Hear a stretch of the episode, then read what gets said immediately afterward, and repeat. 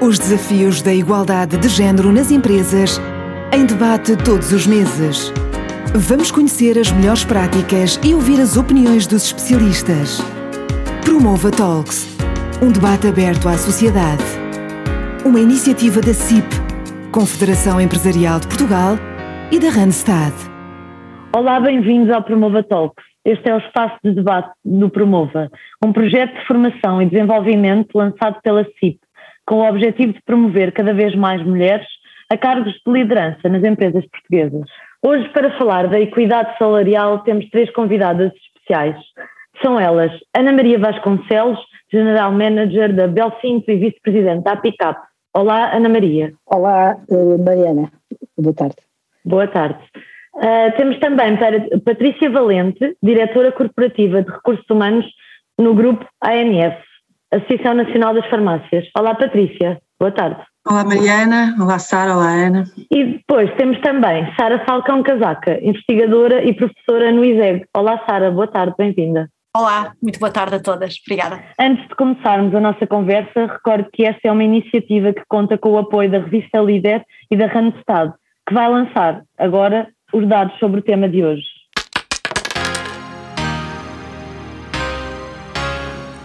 Pay gap ou gender gap já não são estranhos no mundo do trabalho e estão cada vez mais no foco das conversas entre empresas. E a verdade é que esta diferença ainda existe. De acordo com o Randstad Canadá, as mulheres ganham cerca de 72% do salário que os homens ganham, na mesma função, com as mesmas responsabilidades. E se a tendência se mantiver e as empresas não mudarem, a paridade salarial só será possível daqui a 118 anos. Também segundo os dados de 2021 do Parlamento Europeu, as mulheres na União Europeia recebem em média menos 14% por hora do que os homens. E em Portugal estima-se que esse valor esteja à volta dos 10%, uma percentagem ainda muito significativa.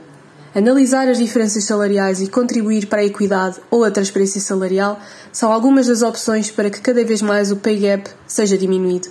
A Randstad já lançou os dados.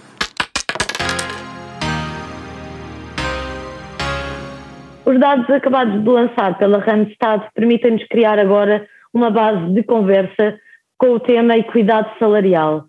Mais uma vez, bem-vindas às nossas convidadas. Um, inicio esta conversa, este debate sobre equidade salarial com uma questão para, para as três, que é, na vossa perspectiva uh, e de acordo com a vossa experiência que têm vindo a ter profissionalmente, quais são os fatores uh, principais para a diferença salarial que ainda denotamos uh, no nosso dia a dia? Sara, quer começar? Qual é a sua opinião acerca sobre esta diferença que ainda notamos? Uh, bom, muito, muito boa tarde novamente. Nós podemos dizer que as, uh, o fenómeno de, de, das desigualdades salariais entre homens e mulheres é bastante complexo e as causas são multifacetadas, portanto, nós não conseguimos identificar apenas uh, uma causa. Digamos que, eh, de acordo com, com o estudo que estamos a desenvolver eh, no ISEG, que, se chama Os Benefícios da Igualdade Salarial entre Mulheres e Homens, eh, o que nós, e é apoiado pelo IA Grants através da SIG, o que nós identificamos através de um método de decomposição, um método da, da, econométrico, foi que o fator que mais explica o diferencial remuneratório é a segregação sexual por ramo de atividade. Ou seja, se nós não tivéssemos as mulheres e os homens repartidos de forma desigual por diferentes ramos de atividade, e as mulheres em ramos de atividade que são menos valorizados do ponto de vista remuneratório, o diferencial diminuiria em cerca de 25%. E se não houvesse segregação por profissões, diminuiria em mais 10%. Portanto, temos logo aqui um bolo de 35% uh, que tem a ver com esta repartição desigual por ramos de atividade e por setores. Depois já sabemos, não é, de todas as dificuldades que as mulheres enfrentam ao longo da sua carreira para aceder a cargos de chefia e direção, que é a segregação sexual uh, vertical. Uh, poderíamos falar dos estereótipos de género, que é algo, aliás, subjacente a toda esta segregação, das assimetrias que ainda prevalecem no trabalho não pago, no trabalho relativo ao cuidado, às responsabilidades familiares, uh, domésticas.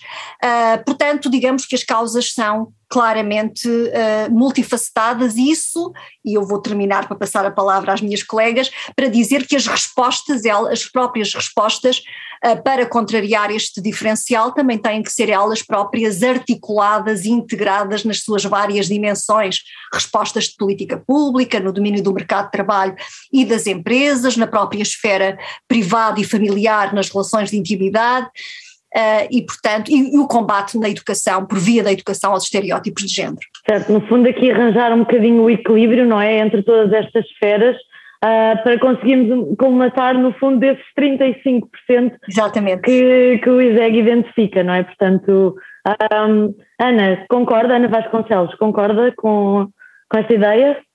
Eh, muito boa tarde novamente a todas e eu concordo perfeitamente. Uh, acho que há muito, é, é, é, na realidade uma discussão muito complexa, uma, uma reflexão muito complexa, para além de que acho que, e estou no mundo, uh, o calçado é o mundo de homens, não é o mundo de mulheres. Felizmente que, e portanto as mulheres trabalham relativamente há muito menos tempo que os homens, também acho que é, uma, é um fator que faz com que eh, ainda não tenham sido conquistados algumas, digamos, alguns lugares.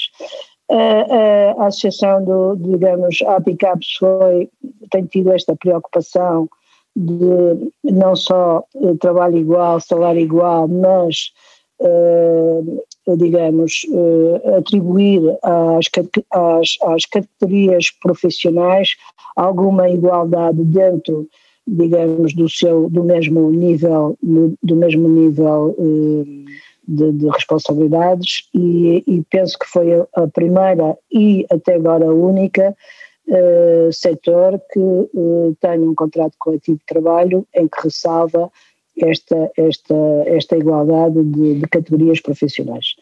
Eu, como mulher, evidentemente, fazendo parte de uma associação, tenho tentado desmistificar a mulher, na, na, digamos, nas empresas. É indiscutível eh, que, que, sendo mulher, quando, quando, digamos, me pronuncio sobre algum tema, tem que ser muito impactante. E, eh, como empresa que é minha, liderada por mulheres, temos tido algumas práticas que tentamos levar ao setor, como seja, nós temos na nossa empresa só 18, 19% é que são homens, uh, mas temos tentado dignificar um pouco uh, as mulheres, atribuindo algumas regalias uh, no sentido de, por exemplo, as grávidas na nossa empresa, todas as grávidas mulheres têm contratos efetivos. e, portanto, tenho tentado levar algumas boas práticas que levem e que expliquem também que as mulheres são muito mais resilientes no trabalho. Não temos dados no setor que nos digam quantas mulheres uh, trabalham no setor do calçado, porque o setor também é muito disperso. O calçado e os textos têm realidades diferentes. Uh, temos tido alguma abordagem junto do Ministério do Trabalho para termos esses elementos, mas não temos. Uh, vi, vi que, que, mas penso que a realidade é mais ou menos aquela divulgada até pela Informa, em que no mercado empresarial 43% do trabalho é feito por mulheres. Um, não vou agora falar nas mulheres em cargos de gestão, como é evidente, porque isso os números vão por aí abaixo, mas, mas digamos corresponde mais ou menos àquilo que nós achamos que é um, a percentagem de homens e mulheres no setor. Uh, não sei se querem que aprofunde mais este, este tema, mas penso que uh, como mulher uh, acho que tenho tido muitas, como mulher que trabalha há 47 anos neste setor, as dificuldades são, são muitas e são abismais entre ser mulher ou ser homem, isso, isso tenho muito claro. Obrigada Ana, efetivamente é, é preciso aqui encontrar uh, no fundo, o problema, uh, como a Sara referiu também, e tentarmos aqui ver, porque há efetivamente setores em que esta diferença ainda é, é, é grande e, e, portanto, há aqui ainda todo um trabalho uh, para fazermos e cabe-nos a nós estar aqui também a contribuir um bocadinho para diminuir este gap. Uh, Patrícia Valente, concorda com, com esta ideia, com tudo o que foi dito, um, no fundo, isto, este problema ainda existe, não é? Portanto, como é que nós podemos uh, contorná-lo? Um, olá a todas novamente, concordo inteiramente com ambas e existe e, e pelo que a Sara também nos disse vai continuar a existir, porque 25% e 10% não é de um dia para o outro que se, que se, que se eliminam e não é um não é uma porcentagem fácil de converter uh, no curto prazo. Um, eu vou só, eu concordo com ambas, como disse, um, e, e, uh, e, vou pegar uma coisa que a Ana disse que é, que é importante, que as mulheres estão uh, há menos tempo no mundo do trabalho, vai, e de facto uma das, uma, eu podia, a Sara por outro lado disse que há, há diversas razões e é também verdade, eu podia pegar aqui no tema da cultura, da história, quer dizer, mas tudo isto acaba por ser também muito empírico e, e, mas houve aqui um momento na história, foi na Segunda Guerra Mundial, que, que, foi uma das revoluções que tivemos nos últimos, pelo menos nos últimos 250 anos, um, e estou a ir ao início, à primeira revolução industrial, mas tivemos aqui na Segunda Guerra Mundial uma revolução no mundo do trabalho que foi a introdução das mulheres no mundo do trabalho. E, e, na altura entram porque não havia homens, porque os homens vão para a guerra e, portanto, entram por necessidade, não por serem o recurso competente com as qualificações ou com as. Ou, no fundo, que dava resposta àquilo que era pedido, porque não havia sequer essas avaliações, mas entram no mundo do trabalho por necessidade e, portanto, é o que está disponível, entram e entram a ganhar salários 50, 60, 70% inferiores àquilo que eram os, os praticados pelos homens. E, portanto, aquilo que a Ana disse, que eu acho muito importante, é que, de facto, esta, esta, este ponto de partida temos vindo, e, e não foi logo a seguir, porque depois, dizer, só mais tarde é que, de facto, um, é que, é que estes desequilíbrios e esta falta de equidade, vá pegando no tema da, da, da, aqui do podcast, se torna, começa a, não é, foi, quando, foi muito mais tarde que começamos a pôr o elefante na sala e a falar sobre isto e, a, e, a, e de facto a, a, promover mudanças para, para inverter esta situação, mas uh, o legado é, é, pesado, não é? Nós, como o ponto de partida é tão, está tão acentuada essa diferença, um, chegamos aos dias de hoje e aquilo que temos é que essa diferença se mantém, temos empresas, depois na prática o que temos é organizações que têm dificuldade em, em, em, em modificar, em, mudar estas, estas estatísticas lá, porque isto depois traz uh, é o impacto nos custos das organizações que é brutal, não é?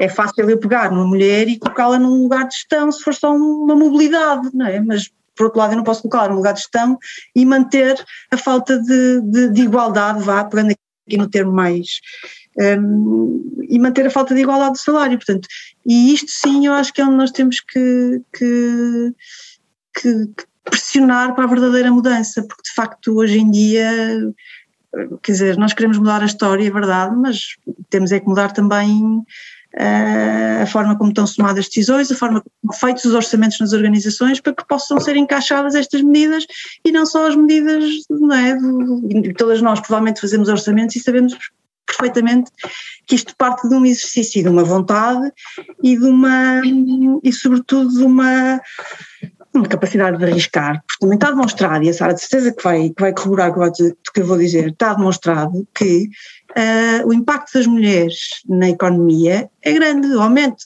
da, da, da, riqueza é grande, estamos a falar mesmo de combate à pobreza, portanto as mulheres são grandes, para não dizer as mais relevantes e predominantes consumidoras da sociedade, portanto se tiverem salários melhores vão consumir mais, isto é impacto direto na economia, portanto isto assim só para começar. Eu não sei se posso já pegar nesta deixa. Claro que pode, claro que pode. Ou tenho que esperar pela moderação. Não, não tem, não tem de todo. Isto é um debate. Uh, bem, retomando, retomando o estudo do ISEG e aqui no caso do, do, deste projeto da equipa, uh, especificamente da área da matemática, do CEMAP, que, que integra uh, este, este projeto, nós estimamos exatamente isso, muito recentemente, há umas semanas, e a nível macroeconómico, por cada ponto percentual de redução do diferencial remuneratório que hoje existe em desfavor das mulheres, o PIB per capita português aumentaria aproximadamente 1,4%. Portanto, penso que este é um dado que vale a pena divulgar, refletir sobre o mesmo. além de um outro impacto, obviamente, que seria na redução da pobreza, que é um dos flagelos em Portugal, e como sabemos, as mulheres, em, toda a, em todos os momentos do seu curso de vida, são mais vulneráveis à pobreza do que aos homens, até porque são elas as principais responsáveis por famílias monoparentais. Se as suas remunerações ao longo do seu percurso de vida são inferiores às dos homens, na velhice também estão muito mais desprotegidas e vulneráveis à pobreza. Portanto, claramente a questão do diferencial remuneratório tem depois efeitos a muitos outros níveis e, portanto, isso também importa referir. Depois eu queria também uh, trazer um outro dado, que é uh, Portugal tem muitas especificidades no que diz respeito ao comportamento laboral das mulheres. Uh, por exemplo, uh, não tem, o comportamento laboral das mulheres em Portugal não tem nada a ver com aquele que nós encontramos nos outros países da Europa do Sul. Portugal, as mulheres em Portugal, do ponto de vista do seu envolvimento no mercado de trabalho, o nosso padrão está muito mais próximo do dos países nórdicos do que dos países do sul da Europa. Portanto, temos tido, e não é de agora, ao longo das últimas décadas, uma taxa de emprego das mulheres que está acima da média da União Europeia. As mulheres são mais escolarizadas do que os homens, numa tendência que se vai acentuando desde os anos 90, não é desde ontem, e enquanto noutros países da União Europeia uh, há fatores que ajudam a explicar mais diretamente o diferencial remuneratório e que são, por um lado, uma tendência para a desvinculação do mercado de trabalho após a maternidade, que acontece em 24 países da União Europeia. A taxa de emprego das mulheres declina quando são mães. Em Portugal é o contrário, a taxa de emprego das mulheres aumenta quando são mães, ao lado de mais três países: Croácia, Dinamarca e Suécia temos a taxa de emprego de toda a União Europeia a mais elevada de mulheres mães, mães de crianças pequenas, menores de seis. Portanto, não há perda de capital humano pela interrupção no mercado de trabalho, certo? E também, ao contrário de muitos outros países, a incidência do tempo parcial é diminuto. Nós temos 90% das mulheres a trabalhar a tempo inteiro. Ou seja, somos dos países onde do ponto de vista de, deste, destes indicadores, as mulheres e os homens têm um comportamento mais próximo. Portanto, nós temos que encontrar as causas, e eu tenho que trazer novamente aqui uh, os estereótipos, a questão dos estereótipos, é uma questão do valor, e ainda bem que este, que este podcast, o tema é a equidade, porque o princípio da igualdade salarial, como sabemos, não se aplica apenas a situações em que as funções são iguais ou objetivamente equivalentes. É quando podem ter um valor equivalente. Então aí, não é? É que está o ponto. Como é que, quando se classificam funções, atendendo às qualificações, à responsabilidade, ao esforço, às condições de trabalho, nós garantimos que não existem enviesamentos de género. Que os critérios. Oh, Sara, e aproveito para, para seguir essa sua linha de raciocínio. E, por exemplo, nós, se formos ver, a própria Comissão Europeia apresentou há pouco tempo uma proposta sobre a obrigação das empresas revelarem os salários antes das entrevistas, ou seja, ter aquela visão de que uh, eu, sendo mulher, recebo X, o meu par, que é homem, recebe X, ou para a minha função que eu me estou a candidatar, qual é que é uh, a minha, o meu salário uh, equilibrado ou médio ou merecido, digamos assim, que eu poderei receber. Uh, sentido estas, estas medidas, ou seja, ou é apenas uma utopia? Qual é a vossa opinião sobre, sobre essa... Não, as medidas Sim, as medidas, as medidas fazem todo o sentido e permitam-me voltar a algo que foi referido, que foi o acordo que foi feito no setor do calçado.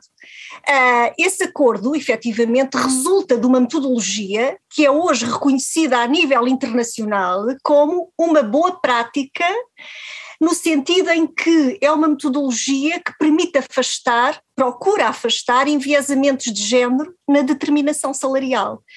Em negociação coletiva, não é? A partir da negociação coletiva, é introduzir metodologias que permitam determinar o valor das funções da, e, e analisando, avaliando todas as componentes de funções sem que haja enviesamentos de género. E isto muitas vezes, quando esta metodologia é utilizada, de facto aquilo que é detectado é que há assimetrias que precisam de ser corrigidas. Eu, eu ah. vejo aqui a Ana a abanar a cabeça. Ana, tem alguma coisa a, falar, a dizer sobre isto?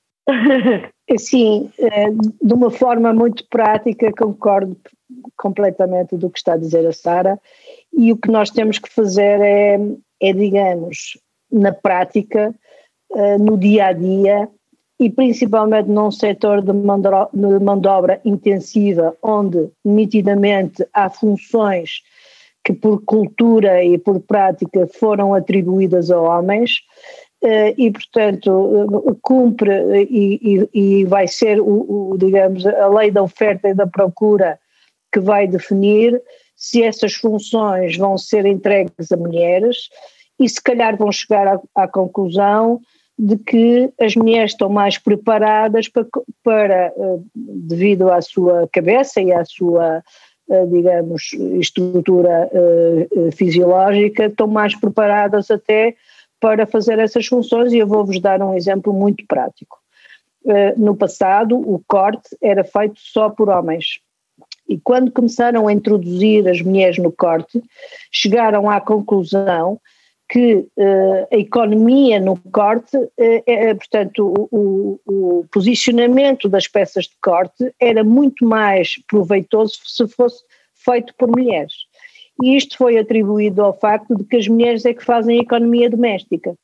E, portanto, têm na sua, na sua história a função de economizar. E, portanto, automaticamente, quando fazem este tipo de operações, hum, e, portanto, no fundo, é como eu digo, nós mulheres, neste tipo de indústrias, temos que nos afirmar uh, com resultados mais eficazes e por, e por atitudes mais eficientes. E nessa altura, a, a, massa, digamos, estamos a falar de, de uma massa em que essencialmente há muito poucas mulheres, digamos, empresárias, eh, são, normalmente são homens, e portanto há que provar aos homens que as mulheres são, são capazes, tão capazes de exercer determinadas profissões e, eh, e valorizar inclusivamente essas profissões uh, no sentido de que a própria profissão uh, uh, suba,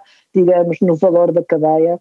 E isso é algo que no setor de calçado obrigatoriamente vão ter que fazer, porque é um setor que essencialmente paga mal, ou seja, tem fama de ter ordenados baixos e, portanto, a preocupação, e eu, eu posso dar o meu caso concreto, preocupação dentro da nossa empresa é capacitar as pessoas, dar-lhes algumas, hum, digamos, uh, valências que lhes permitam, se, uh, mesmo mulheres que já estão a trabalhar há 30, 40 anos, que possam ter hum, equivalências superiores, de forma a que os ordenados entre os quadros médios ou até superiores sejam, as diferenças salariais sejam reduzidas e isso é um problema na indústria de mão de obra intensiva uh, em que uh, desde que existe o, ordenado, uh, existe o ordenado mínimo, as pessoas passaram a ser equivalentes ao ordenado mínimo e não à sua verdadeira profissão. Portanto, tentamos neste momento valorizar a profissão deste, deste é, esta é, digamos, a minha, que já estou no fim da minha carreira, digamos, contributiva, é essencialmente capacitar e dar eh, valor, eh, diplomas, eh, digamos, funções com cargos e de forma a podermos valorizar profissionalmente o trabalho de pessoas que até agora tiveram uma profissão, um, um, digamos, categorias ou profissões completamente desvalorizadas. E vou-vos dar um exemplo também muito concreto. A Belcinto, neste momento, está a dar formação de formadores, digamos, a, pessoas que estão na costura, que estão na, em, diversas em diversas profissões que não são valorizadas, para podermos, digamos, subir essas pessoas e nivelá-las com cargos como engenharia de, de, de, métodos e tempos ou engenharia, engenharia de produção, de forma que as pessoas entendam o seu trabalho como uma profissão de carreira, de futuro. Senão nós não vamos ter jovens na indústria. Eh, no próximo, no próximo 10 eh, anos ou 20, estima-se que no nosso setor vai ter muita falta de mão de obra e nós precisamos de, quando procuramos trabalhadores, lhes dizer o, qual é a expectativa profissional e de carreira de, de, de, de, trabalhadores que até agora não foram valorizados e que não, não digamos, não têm, não têm uh, uh, diplomas e não têm, não têm uma, uma visão, uh, uma perspectiva futura muito agradável que não seja uma categoria de primeira, segunda ou terceira. A Ana, a Ana reforçou também que na Bel 5 não é, tem muito aquela ideia de Uh, dão algumas vantagens agora às mulheres, não é? Portanto, só têm 19% de homens, não é? Portanto, ainda para mais, e têm muitas, muitos benefícios para as mulheres. Um, eu aproveito a, a deixa que a Ana disse e pergunto agora à Patrícia, nas organizações que fazem parte uh, da ANF, uh, que medidas é que têm vindo a ser adotadas, sendo que existe agora efetivamente uma maior preocupação na promoção da, da mulher como profissional, cada vez mais? Patrícia. Eu vou responder, queria só dar aqui uma nota sobre esse tema, sobre a questão anterior que a Mariana fez, claro. da, da, relativamente à proposta da Comissão Europeia, que é um tema polémico e, que, e, que, e sobre o qual, sou sincera, não tenho uma opinião muito formada, mas uh, tenho uma opinião formada sobre uh, o, o dar um passo atrás no tema, que é se nós conseguimos garantir que as, que as, que as organizações têm políticas de remuneração que, que garantem uh, e que têm no seu ADN a equidade salarial, eu não preciso de fazer mais nada, basta-me isso para garantir que a equidade salarial de facto acontece, quando depois, obviamente, com as devidas uh, um, auditorias, controles, enfim, o que quisermos chamar. Há, há, o trabalho, isto é, isto é, eu acho que é uma coisa que eu valorizo muito e eu já já estou naquela fase em que estou já a ter mais anos de, de, trabalho do que tive de educação formal, ou tenho 46 anos, portanto estou. E, e, e grande parte, para não dizer eh, aquilo que é de facto uh, o que caracteriza o meu desenvolvimento profissional, pessoal, como pessoa, tudo bem, do trabalho. E, portanto, se eu nesse trabalho não me sinto minimamente uh, representada, quer do ponto de vista salarial, quer do ponto de vista de, de, outros, de outros critérios relacionados, neste caso, com o género, então há aqui um problema, não é? E eu acho que esse é o tema que nós temos que resolver e por isso é que o ADN das empresas, das organizações, e eu falo das organizações porque é o meu, é o meu mundo, um, e ainda bem que há associações como a da Ana, por exemplo, que, que depois é, que fazem o trabalho paralelo de, de garantir que, no, que, nós, organizações, nos comparamos e nos desafiamos e, nos, e no fundo, nos, nos, eh, nos tentamos colocar em patamares de, de, de equidade, vá, seja em que, em que, em que temas forem. Um, e a verdade é que se nós garantimos que as organizações começam a ter essa, essa, essa preocupação, então eu não preciso depois de, de ir ao detalhe da entrevista ou, ou de, quer dizer, ou de sequer ter partilhar aquilo que é uh, o, o, detalhe, os números da minha política salarial, mas se eu conseguir garantir que tenho, de facto, essa, garantidos essas, essas, esses critérios de equidade. Relativamente à pergunta em concreto na, na ANF, eu estou no setor da saúde, portanto é um dos setores onde predominam as mulheres. E agora, também, obviamente, também temos, eh, se formos olhar para aquilo que são, e, portanto temos mais, eh, se calhar mais, por acaso temos relativamente equilibrado, ali nos 50 e pouco, 40 e muito, eh, entre aquilo que é a, a distribuição feminino-masculino. Mas, mas sim, mas temos uma predominância de, do setor do, do género masculino nos órgãos de gestão e, na, e, nos, e nos lugares topo e a partir da gestão intermédia para cima predomina o, o, o, sexo masculino. O que é que temos feito? Um, assim, grandes medidas que são também boas práticas em todos os aspectos.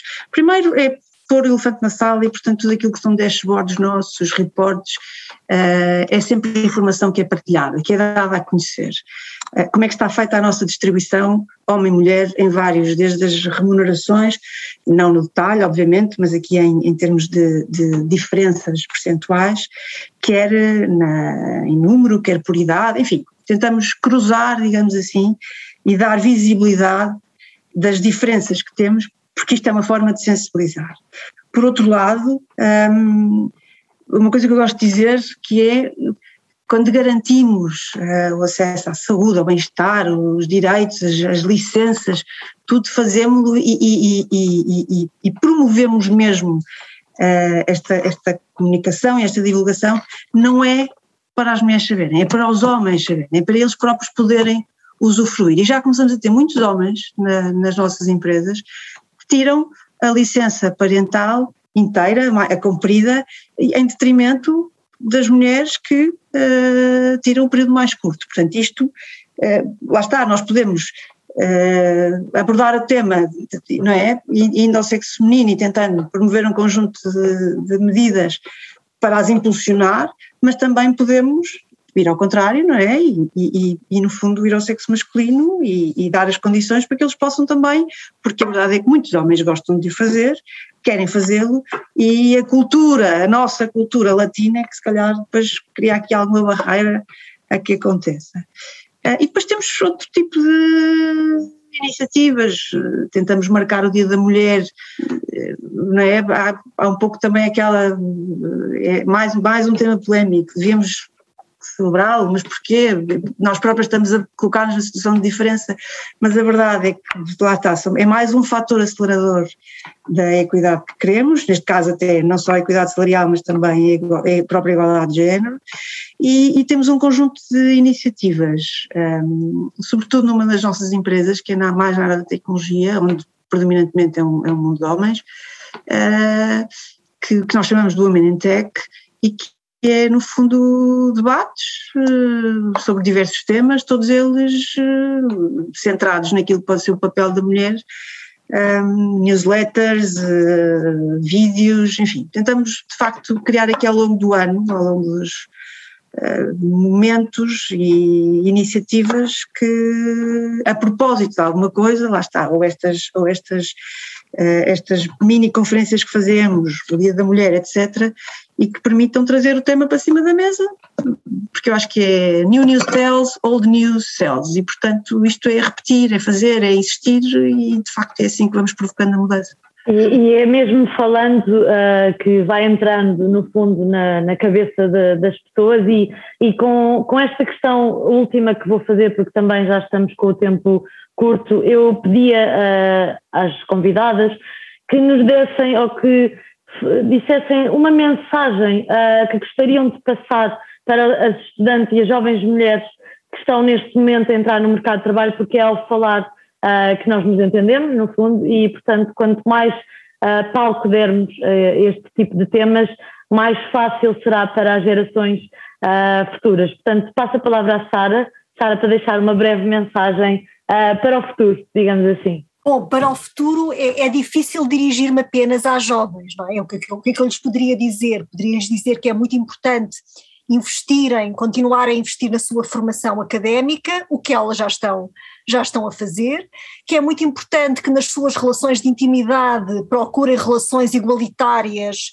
uh, de partilha das responsabilidades uh, domésticas e do cuidado com, com os parceiros, com as pessoas parceiras, um, isso é fundamental, mas também terei que deixar, é, assim, é como eu disse, ah, tem que haver aqui uma visão, uh, uma visão integrada, não é? É preciso que todos os atores, desde os agentes económicos, uh, decisoras e decisores políticos, uh, trazer o tema, como dizia a Patrícia Valente, o tema tem que estar mais presente em todos os domínios das nossas vidas, porque de facto é um problema que toca todas as áreas, desde as políticas públicas, à vida uh, familiar, uh, a próprias políticas de gestão e de organização uh, do trabalho, a educação e o combate aos estereótipos de género. O certo é que cada vez mais o tema está em cima da mesa e isso já é, já quer dizer que, uh, que mais abertamente, como por exemplo, agora o estamos a fazer, e isso já é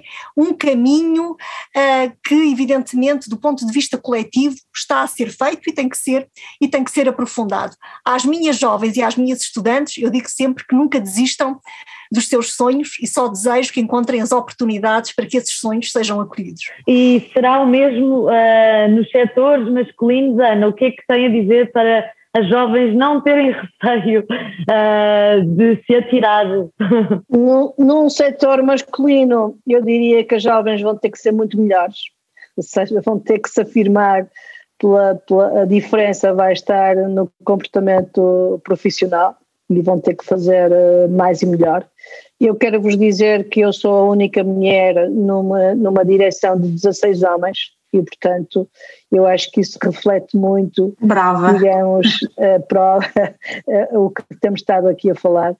E também, eh, por isso eu digo, quando somos mulheres no mundo de homem, tudo que fizermos tem de ser uh, em, em voz sonante, temos que ser uh, muito sucintas, curtas, e, e, e, mas muito impactantes, e portanto, mulheres que venham para este setor de facto têm que vir fazer a diferença, mas eu diria aos jovens que as pessoas têm que ser 24 horas únicas.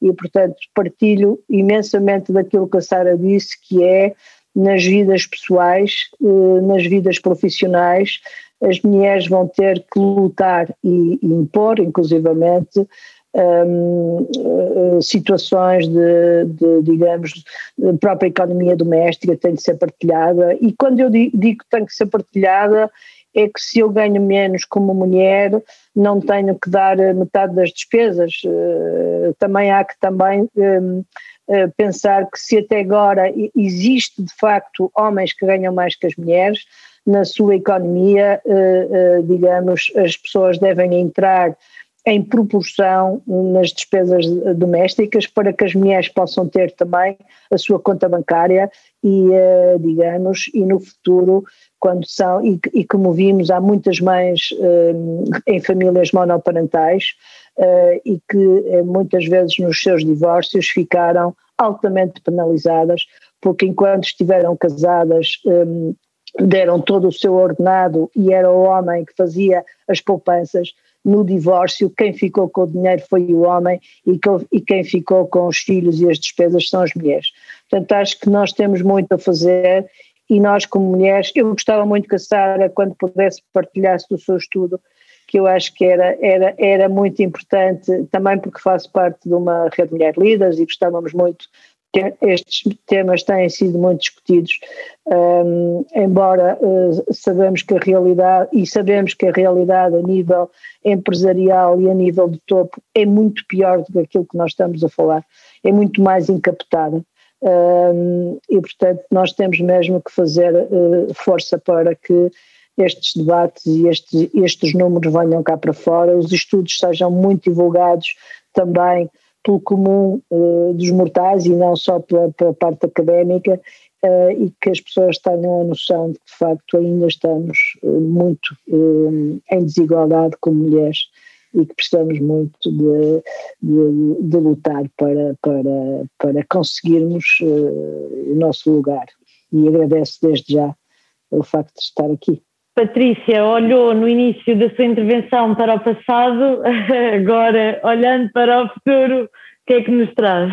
Sou uma romântica e, portanto, como sou uma romântica, vou usar aquela expressão, aquela frase, que é, escolhe um trabalho que gostes e não terás de trabalhar um único dia na vida. E eu acho que enquanto um, enquanto há tempo, enquanto são jovens, enquanto estão na faculdade, uh, acabam por ter ainda muita escolha e eu acho que este é o primeiro passo fundamental, é, é, é que o façam de facto.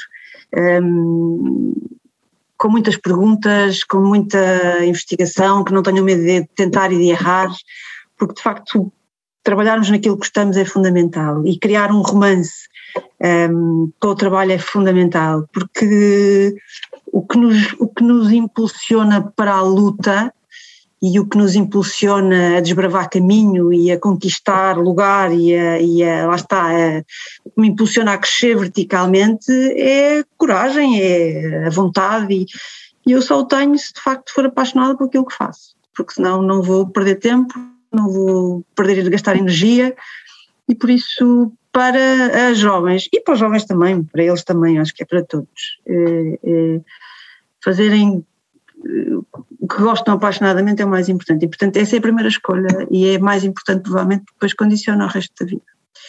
E hum, eu não vou dizer que fiz consciente, mas tive sorte e, portanto, faço o que gosto e sei como isso de facto faz a diferença.